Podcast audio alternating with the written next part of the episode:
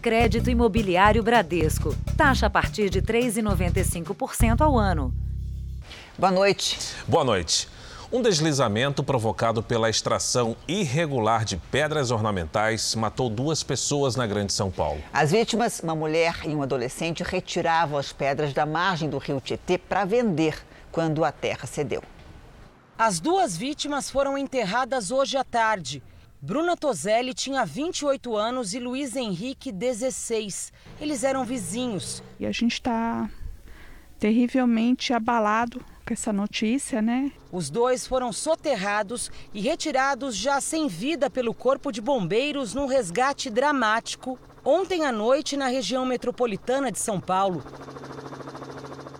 Um menino de 7 anos, sobrinho de Bruna, também ficou soterrado, mas um bolsão de ar permitiu que a criança conseguisse escapar com vida. Numa área de difícil acesso nas margens do rio Tietê, os três estavam sentados num local onde faziam a retirada de pedras como essa. É uma atividade informal, arriscada, que acontece há vários anos aqui na região. Sem emprego, muitas famílias sobrevivem da venda dessas pedras que são usadas na decoração de jardins.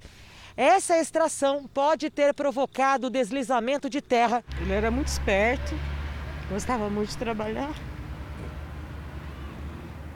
morrer trabalhando, né, arrancando pedra do rio, né, para vender, é uma coisa, sei lá, para mim é bem, bem chocante. Bruna deixa três filhos, um deles ainda bebê. O pai de Luiz Henrique estava muito abalado. Ele disse que o filho não precisava do dinheiro que conseguia com a extração irregular das pedras mas que mesmo assim o adolescente ia até o local porque queria comprar um celular novo. Sempre a mãe dele falando, Luiz Henrique, sai daí, vem, vem morar comigo, você trabalha comigo, Luiz Henrique. Ele não quis. Você falava? Falava para ele, e aí aconteceu isso.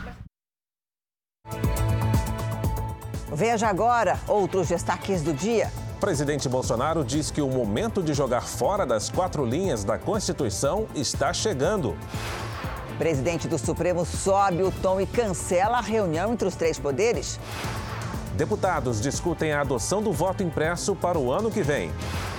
A Câmara aprova a proposta de privatização dos Correios. A saída de Lionel Messi do Barcelona.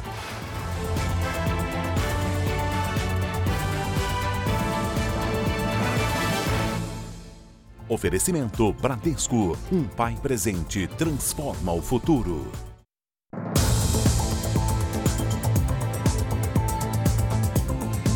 Uma quadrilha conseguiu fraudar o pagamento do auxílio emergencial de até 5 mil pessoas. O grupo aplicou o golpe em quatro estados e também no Distrito Federal, usando apenas um computador ligado à internet. A clínica de estética funcionava havia apenas dois dias. No terceiro, teve a porta arrombada pela Polícia Federal. Segundo as investigações, o ponto comercial dentro da comunidade da Rocinha foi comprado com dinheiro de fraude. A polícia suspeita que o dono está por trás de uma quadrilha especializada em desviar milhões de reais que seriam destinados ao auxílio emergencial. Basicamente, eles trabalham com dados vazados e a partir desses dados vazados, eles, por meio de softwares, eles é, fazem cadastros em nome de terceiros, dessas pessoas que, que tiveram esses dados vazados e cadastram pelo chip desses celulares é, as contas no aplicativo Caixa Tem. Esses 300 chips telefônicos seriam usados pelo criminoso para fraudar o sistema. Os agentes não encontraram ninguém na casa onde ele mora no Rio de Janeiro. Ele acabou preso nessa madrugada a mil quilômetros de distância na cidade de Araquari, interior de Santa Catarina. Fizemos a apreensão de 30 mil reais, um veículo é, zero quilômetro que ele havia adquirido provavelmente com um proveito é, criminoso. No momento da entrada da equipe no local, é, ele é, danificou o seu computador. O alvo de Santa Catarina é um dos líderes do núcleo da organização criminosa no estado do Rio de Janeiro. Em duas etapas dessa investigação, a Polícia Federal identificou ataques cibernéticos simultâneos em quatro estados e no Distrito Federal. E descobriu que o grupo operava numa estrutura simples, Bastou um computador com acesso à internet e eles foram capazes de causar um grande prejuízo. 5 mil benefícios do auxílio emergencial teriam sido fraudados. A ação de hoje tanto tem como objetivo cessar a fraude, mas também fazer a recuperação por meio né, da investigação da lavagem de dinheiro. Hoje foram cumpridos 55 mandados de prisão em quatro estados. As investigações apuram o envolvimento de presos no tráfico de drogas e um esquema de corrupção nas cadeias. No Rio Grande do Sul, a investigação de oito meses revelou que o comando do tráfico de drogas vinha de dentro dos presídios. Vou esperar mais um pouco, esse cara não aparecer que eu vou furar essa casa toda bala aqui. Azar, né? Pelo celular, criminosos soltos mandavam para os que estão presos provas de que as ordens eram seguidas. Esse povo na casa da guria ali tá movimentando e estamos aqui na frente da casa onde é que se esconde, que esperando chegar aqui. Nós temos que combater efetivamente agora, acredito eu, que é o uso do telefone celular nos, presídios, né? Em outra ação de combate à corrupção no sistema penitenciário, foram cumpridos mandados no Rio Grande do Norte, Espírito Santo e aqui em Minas Gerais. Segundo a polícia, os presos pagavam propina para ter acesso a celulares, drogas e escolher em qual pavilhão iam cumprir a pena. Entre os investigados estão uma advogada, um assessor de um deputado estadual, diretores de presídios e policiais penais. Os próximos passos agora será exatamente a verificação dos materiais, a análise dos elementos de informação, a análise do que foi apreendido e a oitiva né, da maior parte dos investigados e a finalização das investigações com a conclusão do relatório. Na Bahia, o Ministério Público pediu a prisão preventiva de um médico suspeito de ter jogado a mulher do quinto andar de um prédio. Ela sobreviveu à queda e agora estaria recebendo ameaças. A médica Sátia Lorena mudou de cidade e já passou por mais de 10 cirurgias desde a queda do quinto andar do prédio onde morava com Rodolfo Cordeiro Lucas, em junho do ano passado. Ele, que também é médico, ficou preso por uma semana, mas ganhou o direito de responder às acusações em liberdade. Foi provado que Sátia ela realmente vivia um relacionamento abusivo. Agora, o Ministério Público denunciou Rodolfo por tentativa de feminicídio e pediu à Justiça que a prisão preventiva dele seja decretada novamente, para garantir a segurança de Sátia e o andamento do processo. Depois de uma briga do casal, a médica despencou de uma altura de quase 16 metros. Vizinhos dizem ter visto Sátia com o corpo do lado de fora da janela e Rodolfo segurando as mãos dela. Ele disse que estava tentando puxar ela. Na verdade, ele estava tirando os dedos dela. A defesa do médico alega que Sátia tomava remédios controlados e que pulou sozinha do apartamento. Nos primeiros depoimentos à polícia, a médica disse não lembrar o que havia acontecido. Agora, ela confirma que não tentou se matar e que foi agredida e empurrada. O advogado de Rodolfo diz que o médico irá se entregar se a justiça decretar a prisão. Todos os momentos em que Rodolfo foi chamado a participar, ele entregou a chave do, apartamento para ser periciado, entregou os celulares para serem periciados. Rodolfo é vítima de uma grande injustiça. O governo de São Paulo suspendeu a vacinação de adolescentes que estava marcada para o dia 18 de agosto. O motivo alegado é a suposta redução no repasse de vacinas da Pfizer. Segundo o Ministério da Saúde, o envio das doses foi ajustado para beneficiar estados que estão com a vacinação menos adiantada. Durante uma coletiva no interior de São Paulo, o governador João Dória disse que entraria com um recurso no Supremo Tribunal Federal para conseguir as doses que, segundo ele, faltam para o plano de imunização do Estado. O Sistema Único de Saúde, desde que ele foi constituído, ele estabelece a proporcionalidade na distribuição de vacinas de acordo com a população de cada estado. Sempre foi assim nos últimos 25 anos. Já o Ministério da Saúde afirma que houve uma compensação nos lotes da Pfizer para que estados menos vacinados possam receber uma porcentagem maior e avançar na imunização. O Instituto Butantan havia alocado doses a mais para o estado de São Paulo, né? E, isso foi constatado pelo grupo, pela comissão tripartite, então por isso se fez a compensação das doses. Não há nenhum interesse em discriminar qualquer estado da federação e nós temos é que trabalhar juntos para fazer com que a nossa campanha de imunização seja um sucesso. A redução do número de doses da Pfizer levou o governo do estado a anunciar a suspensão da vacinação em adolescentes, programada para o próximo dia 18 de agosto. A continuidade da imunização só será possível depois que o Ministério da Saúde regularizar e garantir o envio de doses de forma proporcional, como tem sido praticado hoje. Nas contas do Estado, faltam 228 mil doses.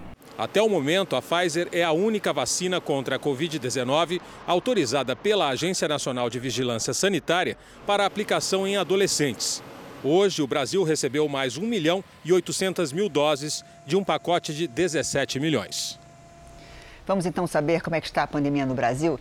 Segundo o Ministério da Saúde, o país tem mais de 20 milhões e 66 mil casos de Covid-19. São 560.706 mortes. Foram 1.099 mortes em 24 horas. Também entre ontem e hoje, 39 mil pessoas conseguiram se recuperar. No total, já são 18 milhões 840 mil pacientes curados e 665, 649 seguem em acompanhamento. Você vai ver ainda hoje, presidente do Supremo cancela o encontro entre os três poderes.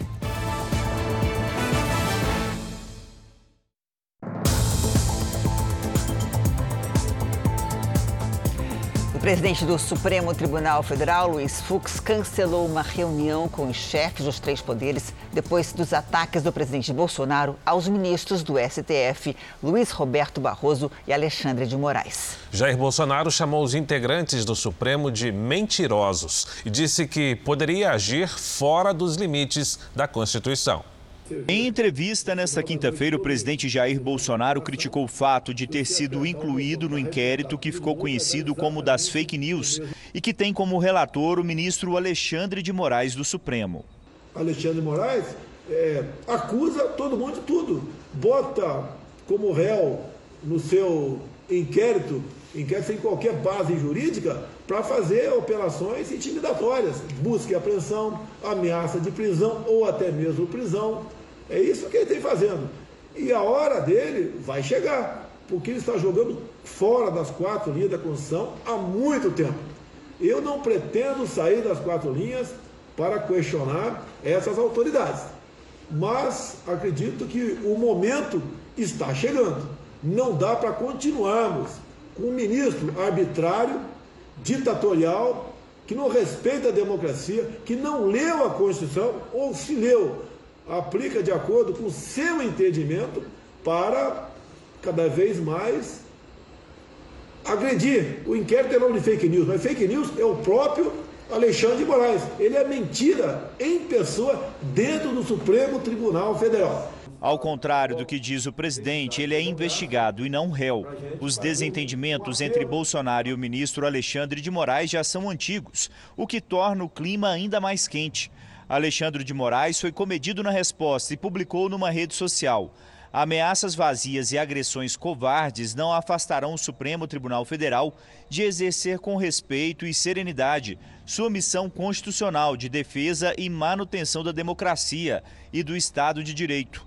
Antes, o presidente Bolsonaro, na mesma entrevista, já havia criticado outro ministro do STF, Luiz Roberto Barroso, pela discussão sobre o voto impresso. Não existe mais o que acreditar no Luiz Barroso dizendo que as urnas são não são violáveis, elas são intransponíveis, elas são blindadas. Isso é mentira. Depois, em evento no Palácio do Planalto, Bolsonaro cantou o hino do Exército sem explicar por qual motivo. A paz queremos com fervor. A guerra só nos causa dor. Porém, se a pátria amada for um dia ultrajada, lutaremos sem temor. O aumento da tensão entre o presidente Jair Bolsonaro e integrantes do Supremo chegou ao nível mais alto e, neste momento, o diálogo está interrompido. O presidente do STF, Luiz Fux, foi quem adotou a postura de encerrar as conversas, ao cancelar uma reunião entre os chefes de poderes que iria acontecer em breve, depois de ter sido adiada por problemas de saúde de Bolsonaro. O fim das conversas foi anunciado em pronunciamento no plenário Há dias, outros ministros da corte cobravam uma posição firme e institucional de Fux. Como presidente do Supremo Tribunal Federal, alertei o presidente da República, em reunião realizada nesta Corte, durante as férias coletivas de julho, sobre os limites do exercício do direito da liberdade de expressão, bem como sobre o necessário e inegociável respeito entre os poderes para a harmonia institucional do país. Contudo, como tem noticiado a imprensa brasileira nos últimos dias, o presidente da República tem reiterado ofensas e ataques de inverdades a integrantes desta corte, em especial os ministros Luiz Roberto Barroso e Alexandre de Moraes, sendo certo que quando se atinge um dos integrantes, se atinge a corte por inteiro. Além disso, Sua Excelência mantém a divulgação de interpretações equivocadas de decisões do plenário, bem como insiste em colocar sob suspeição a rigidez do processo eleitoral brasileiro. Diante dessas circunstâncias, o Supremo Tribunal Federal informa que está cancelada a reunião outrora anunciada entre os chefes de poder, entre eles o presidente da República.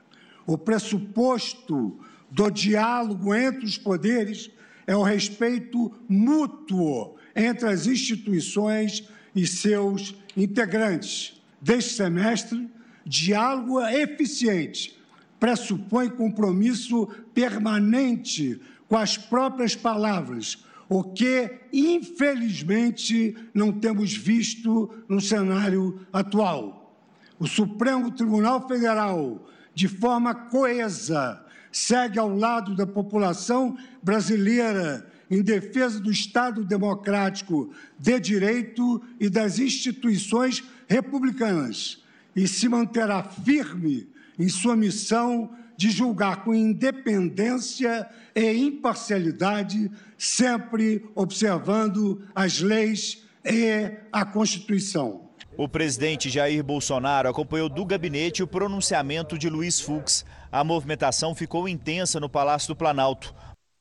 Agora há pouco, o presidente Bolsonaro voltou a criticar ministros do Supremo na live semanal que faz sempre às quintas-feiras. A gente vai a Brasília agora ao vivo com o Tiago Nolasco. Oi, Tiago, boa noite para você. Você, por favor, poderia resumir o que disse o presidente nessa live? Claro, Janine, boa noite para você, para o Fara e para todos. Por diversos momentos, o presidente Jair Bolsonaro comentou esse momento de tensão com o Supremo Tribunal Federal.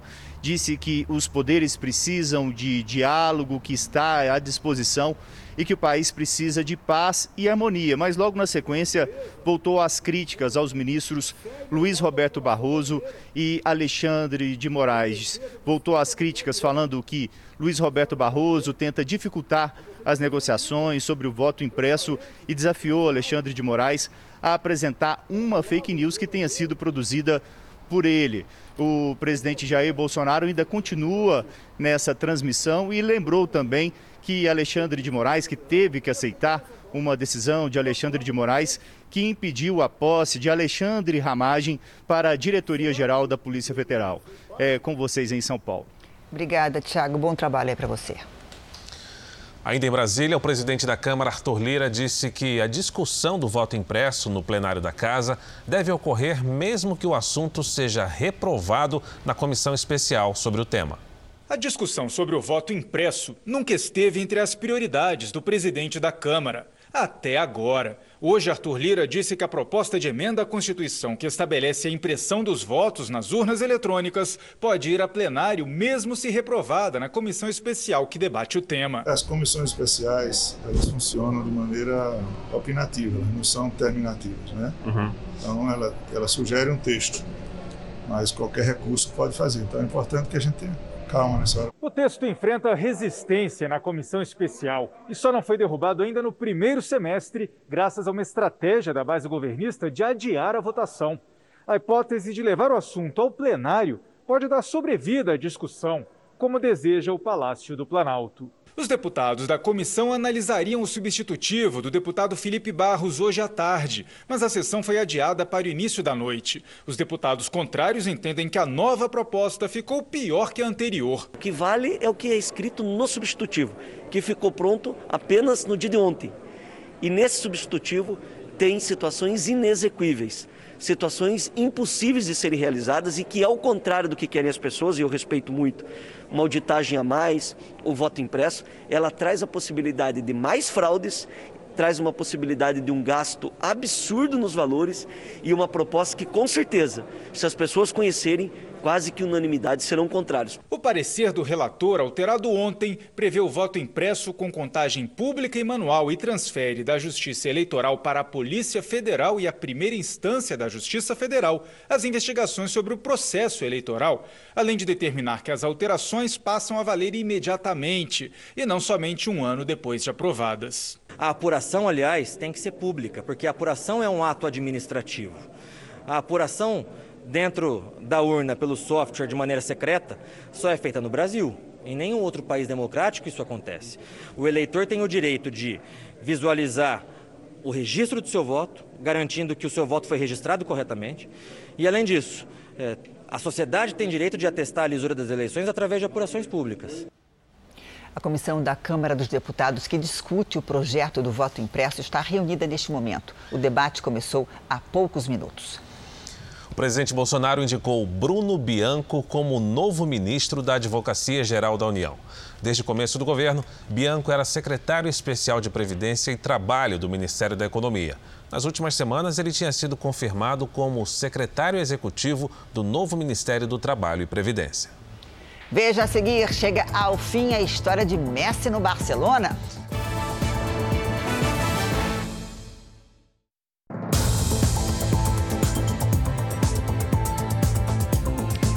A polícia fechou uma fábrica de bebidas falsificadas em Campinas, no interior de São Paulo. Um homem foi preso?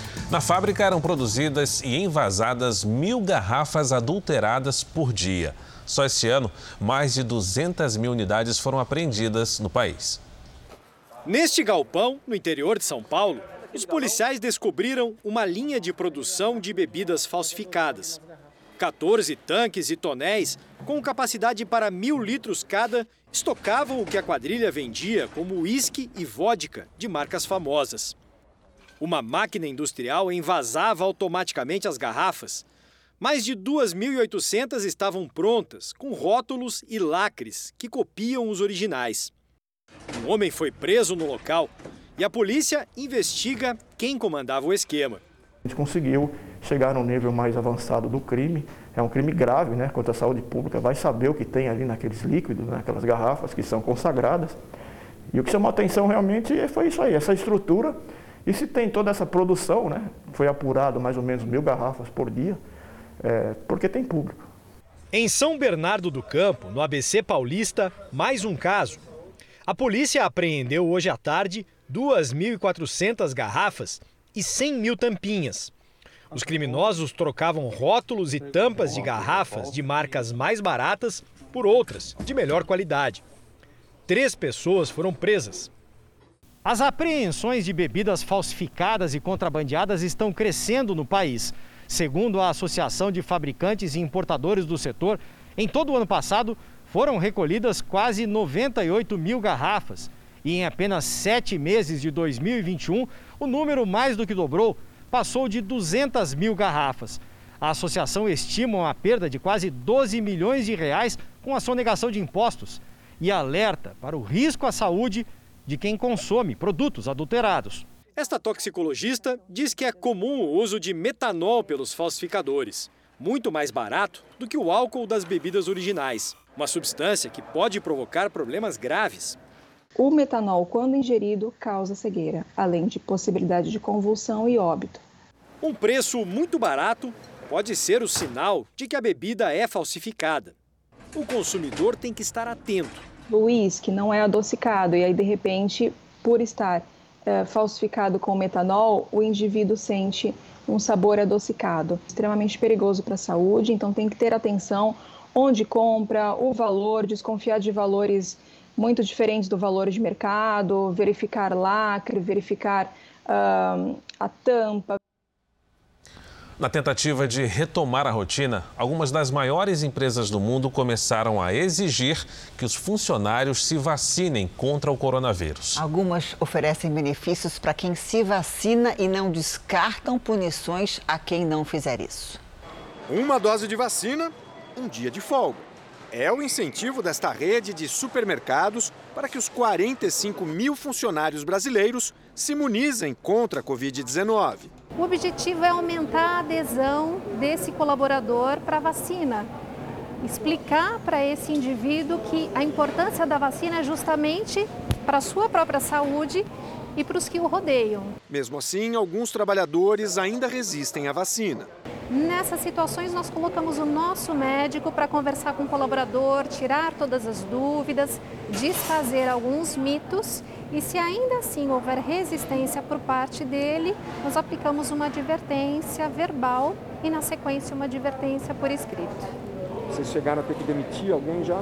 Não chegamos a esse fato, mas as sanções legais elas existem e podem ser aplicadas. Essas sanções previstas podem levar até a demissão do funcionário por justa causa. Isso já aconteceu com o auxiliar de limpeza de um hospital que se negou a tomar a vacina. E o Tribunal Regional do Trabalho de São Paulo considerou que a medida adotada pela empresa estava dentro da lei. Até seria possível a gente pensar numa demissão por justa causa, porque a gente poderia considerar que o ato de não se vacinar é um ato de insubordinação do empregado. O guia técnico do Ministério Público do Trabalho destaca a decisão também do Supremo sobre a vacinação. Persistindo a recusa injustificada, o trabalhador deverá ser afastado do ambiente de trabalho, sob pena de colocar em risco a imunização coletiva, e o empregador poderá aplicar sanções disciplinares, inclusive a despedida por justa causa. Nos Estados Unidos, os gigantes de tecnologia, as companhias aéreas e até as universidades aceitam a volta ao trabalho presencial apenas daqueles que comprovam terem sido imunizados. Muitas das maiores companhias do país exigem que os colaboradores se imunizem. Por aqui, Sandra vai tomar a segunda dose em setembro. Larissa vai receber a primeira na semana que vem. As duas estão ansiosas. Essa expectativa é maior pela vacina ou pela folga? Pela vacina. a folga é legal, né? Um benefício bacana, mas a vacina é importante. A CPI da pandemia ouviu hoje o empresário Ayrton Cascavel. Ele é ex-assessor do Ministério da Saúde na gestão de Eduardo Pazuello. O empresário Ayrton Cascavel negou que tenha desempenhado funções de ministro da Saúde.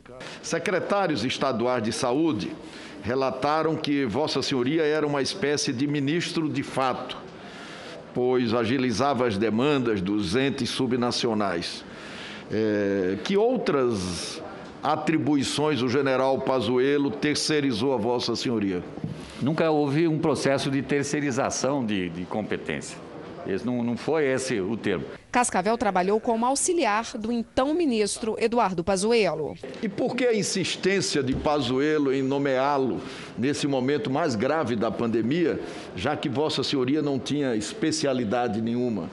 Na matéria. Eu, é, que ajuda efetiva Vossa Excelência acho... teria dar como, como assessor especial de um general ministro da, da Saúde, ainda interino naquela oportunidade, é, no momento mais dramático da, da, da pandemia? Senhor senador. E por que ele insistiu tanto com a sua nomeação? Senhor senador. Que teve muitas dificuldades junto ao Palácio do Planalto. Senhor senador. São as nós... informações que nós trazemos pois aqui. Não. Senhor senador, para o senhor entender, eu acho que eu falei aqui um pouquinho da minha experiência política. Tá? Eu tenho formação jurídica, eu tenho MBA de gestão também, senhor senador. Passei por diversos cargos públicos de gestão de empresas estaduais, públicas. A Polícia Federal investiga se ele intermediou pedidos, principalmente de respiradores, feitos por parlamentares e secretarias municipais de saúde em um dos períodos mais críticos da pandemia. E eu quero dizer que Vossa Senhoria, embora nos recebendo, por um tempo Vossa Senhoria nos recebeu numa sala que não era sua para tratar como empresário de uma pauta que, que era relacionada à pandemia, portanto, portanto pública, no lugar de um ministro de Estado. Apesar de ter afirmado que nunca tratou de vacinas, esse documento mostra Ayrton Soligo representando o gabinete do ministro da Saúde em uma visita ao Instituto Butantan no dia 13 de agosto. Qualquer tratativa comercial de relação empresarial, secretaria executiva vacinas, medicamentos, nada minha função. Ayrton Cascavel admitiu que várias pessoas foram até o Ministério da Saúde oferecer vacinas e chamou algumas de picaretas. E eu estava no Ministério, senador, e quantos picaretas apareciam e eu resolvi, eu, a mim não receber nenhum.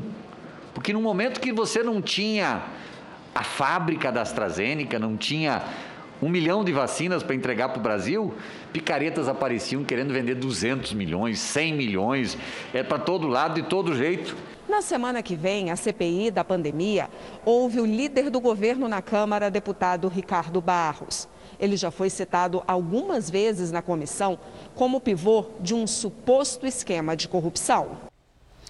O Jornal da Record mostra agora o andamento da vacinação em todo o país. Somadas as aplicações da primeira e segunda doses, 1 milhão 270 mil pessoas receberam a vacina contra o coronavírus nas últimas 24 horas. Hoje o Brasil tem mais de 105 mil 105 milhões, perdão, e 68 mil vacinados com a primeira dose e 44 milhões 256 mil pessoas completaram essa imunização. O estado do Acre vacinou 44,19% da população, o que corresponde a 537 mil pessoas imunizadas. O Piauí também avançou na campanha contra a Covid-19 e imunizou 42,74% das pessoas com a primeira dose, ou seja, 1 milhão 992 mil pessoas. O Espírito Santo está com 49,81% da população vacinada. São 2 milhões 920 mil pessoas com pelo menos a primeira dose do imunizante. No portal r7.com você pode acompanhar a situação de todos os estados no mapa interativo. A Câmara dos Deputados aprovou o projeto que autoriza a privatização dos Correios. Nós vamos então até Brasília falar com o Matheus Escavazini, que explica para a gente quais são as condições para essa privatização. Matheus, boa noite para você. Boa noite, Fara, Janine. O placar foi de 286 votos a 173. O texto aprovado autoriza a exploração pela iniciativa privada de todos os serviços postais no país, mas impede o fechamento das agências que garantam a prestação dos serviços em áreas remotas. A empresa que adquirir os Correios terá que manter as agências em cidades de baixa atratividade econômica. A proposta também proíbe a demissão de funcionários sem justa causa por 18 meses após a venda da empresa, prevê a criação de um plano de demissão voluntária com direito à indenização e a manutenção do plano de saúde dos funcionários por um ano. Agora o projeto segue para votação no Senado. E a expectativa do governo é que o leilão de privatização dos Correios seja realizado no primeiro semestre do ano que vem. Janine Fara. Matheus Escavazini, do Salão Verde da Câmara dos Deputados. Obrigado, Matheus.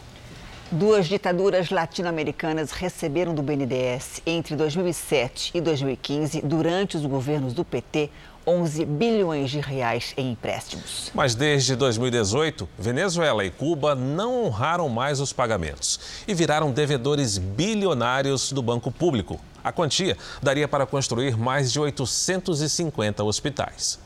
O valor total do calote surpreende. São 3 bilhões e 500 milhões de reais. As informações estão no site do BNDES. As remessas foram entre os anos de 2007 e 2015, período de dois governos petistas. O dinheiro serviu para financiar obras do Porto Mariel, em Cuba, e também o metrô da capital da Venezuela, Caracas. A Venezuela ficou com a maior fatia, 7 bilhões e 800 milhões de reais. O empréstimo ao país de Hugo Chávez e Nicolás Maduro teve a menor taxa de juros do programa de financiamentos do BNDES, 1,2% ao ano. Cuba, dos irmãos Castro, recentemente tomada por protestos contra o governo comunista, recebeu 3 bilhões e 400 milhões de reais. A ilha teve o maior prazo para pagamento da dívida, 25 anos. Ao todo, os dois países têm 55 prestações atrasadas da dívida. Cuba tem 13 parcelas em aberto, já a Venezuela, 42. Para não ficar numa situação ainda mais complicada, o BNDES acionou um mecanismo de ressarcimento desses valores. É o Fundo de Garantia à Exportação, uma espécie de seguro contra quem deve e não paga. O banco, no caso o BNDES, não foi, não, não sofreu o calote, mas o Brasil sofreu. E esse, esse, esse, esse valor foi muito superior a qualquer nível razoável de estímulo. Já esse economista diz que podem não existir problemas jurídicos no empréstimo, mas os dois países foram privilegiados porque tinham proximidade política com o Brasil na época e que não teriam, em qualquer parte do mundo, as garantias dadas pelo BNDES. Boa parte dos financiamentos não foi pago e não será pago. Isso sinaliza que esses países não tiveram uma análise creditícia adequada e que, portanto, outros critérios que não financeiros muito provavelmente interferiram na aprovação dessas operações. Essa economista calcula como a enorme quantia poderia ter sido usada para o benefício do povo brasileiro. Se utilizássemos esse dinheiro é, para a construção de hospitais aqui no Brasil, a gente conseguiria construir, por exemplo, 853 hospitais. O BNDES foi procurado, mas não quis gravar entrevista. O Partido dos Trabalhadores não respondeu ao contato da nossa produção. Vamos agora com a opinião de Augusto Nunes. Oi, Augusto, boa noite para você. Boa noite, Janine. Boa noite, Fara. Boa noite a você que nos acompanha. Em Mariel, no litoral de Cuba, a Odebrecht construiu com o dinheiro do BNDES o superporto que o Brasil não tem. Prazo para pagamento do empréstimo: 25 anos. A Venezuela conseguiu do mesmo BNDES juros de pai para filho, 1,2%. Tanta generosidade não parece ter comovido seus beneficiários. Juntos, os dois países embolsaram quase 11 bilhões de reais. Deixaram de pagar mais de 3 bilhões e 500 milhões de reais. Não foram os únicos premiados pelo banco, nem são os únicos caloteiros. Uma consulta ao site da instituição atesta que de 2007 a 2015 148 empréstimos a 15 nações economicamente frágeis esvaziaram os cofres do BNDES em quase 50 bilhões de reais. Os prazos para pagamento oscilaram em torno de 11 anos. Todos os devedores foram selecionados não por critérios financeiros, mas por afinidades pessoais, políticas e ideológicas com os governos do PT a conta da irresponsabilidade perdulária começou a chegar em 2018, previsivelmente em forma de calote. A seca aumenta as queimadas no Brasil, já são quase 100 mil focos. Desde o começo do ano, Mato Grosso lidera a lista com mais de 7 mil pontos de incêndio. Boa noite, Lidiane. Quando é que deve chover na região para aliviar essa situação?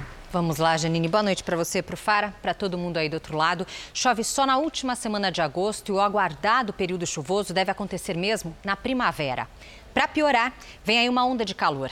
A sexta-feira será fria no centro-sul, mas a partir de sábado as temperaturas sobem. Os termômetros podem passar dos 35 graus na maior parte do centro-oeste. Nesta sexta, tem previsão de chuva isolada no extremo norte do Brasil. No litoral do Nordeste, mais temporais com alerta para deslizamentos e alagamentos. O tempo fica firme em toda essa área mais clara do mapa. E a umidade do ar despenca no interior do país. Em Porto Alegre, máxima de 22 graus nesta sexta. No fim de semana faz até 27. No Rio de Janeiro, 24 graus. Cuiabá foi a capital mais seca de hoje, com 17% de umidade do ar. Amanhã isso pode se repetir, com máxima de 33. Em Salvador, chuva a qualquer hora com 24 graus. Em Belém, até 32. Dia ensolarado na capital paulista, com 23 graus à tarde. No Tempo Delivery, o pedido vem da família Firmino. Eles querem saber como vai ser o fim de semana em Várzea Paulista, São Paulo e capricharam na foto, viu, Lidiane? Opa, realmente. Muito legal, hein, família Firmino? Olha, com tempo fresquinho logo cedo e à tarde, aquele ensaio de calor. No sábado, máxima de 25 graus. Domingo, dia dos pais, um pouco mais quente, com 26. O Marcos e a esposa Bruna são da Fazenda Rio Grande, no Paraná. Muito bem, casal. Nos próximos dias, o sol aparece entre muitas nuvens, mínimas de 9 e de 10 graus. As tardes seguem cada vez mais quentes até o fim da próxima semana. Nesta sexta, faz até 18. Participe também do Tempo Delivery pelas redes sociais. Mande a sua mensagem com a hashtag você no JR. Até amanhã, gente. Obrigada, Lidia. Obrigado, Lidiane. O que já vinha sendo comentado há algum tempo aconteceu. O craque argentino Lionel Messi não vai mais jogar pelo Barcelona. Em comunicado oficial, o clube informou que os motivos são financeiros. A notícia ganhou as manchetes dos principais jornais do mundo e é um dos assuntos mais comentados nas redes sociais. Fim de uma era e bomba foram algumas das palavras mais usadas. No comunicado oficial, o Barcelona citou obstáculos econômicos e estruturais. O clube precisa reduzir sua folha salarial para não ultrapassar o limite imposto pela Liga Espanhola de Futebol. A notícia causou espanto porque a renovação do contrato, que terminou em 30 de junho, era dada como certa. O jogador tinha aceitado uma redução salarial para renovar por mais cinco temporadas. A era Messi no Barcelona terminou depois de 17 temporadas, 672 gols e 778 partidas.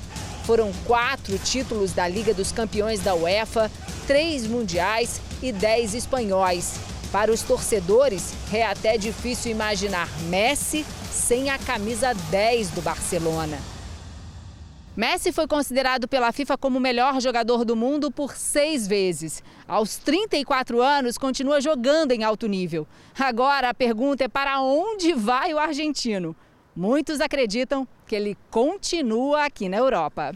Entre os possíveis destinos, o Paris Saint-Germain de Neymar ou Manchester City de Gabriel Jesus.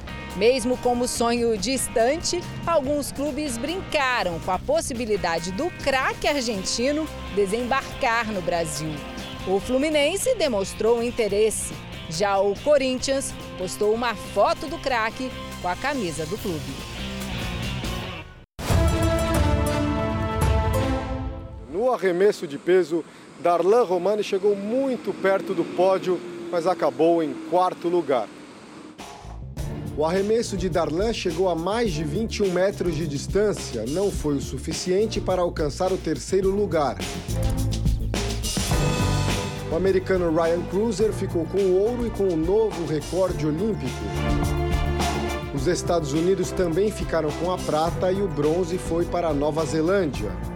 Darlan Romani não levou a medalha, mas recebeu muito carinho nas redes sociais. Em 2020, ele foi infectado pelo coronavírus e durante a quarentena treinou em um terreno baldio. Estamos aí organizando um lugarzinho para a gente poder treinar aqui do lado de casa. Nós vamos dar uma limpada no terreno aqui para amanhã, para a gente começar as atividades aí na segunda-feira. Darlan ainda passou seis meses sem competir após passar por uma cirurgia. Mesmo assim, se superou e atingiu uma bela marca em Tóquio. E com a imagem daqui da Torre de Tóquio, eu me despeço do nosso boletim olímpico de hoje. Volto amanhã com mais informações.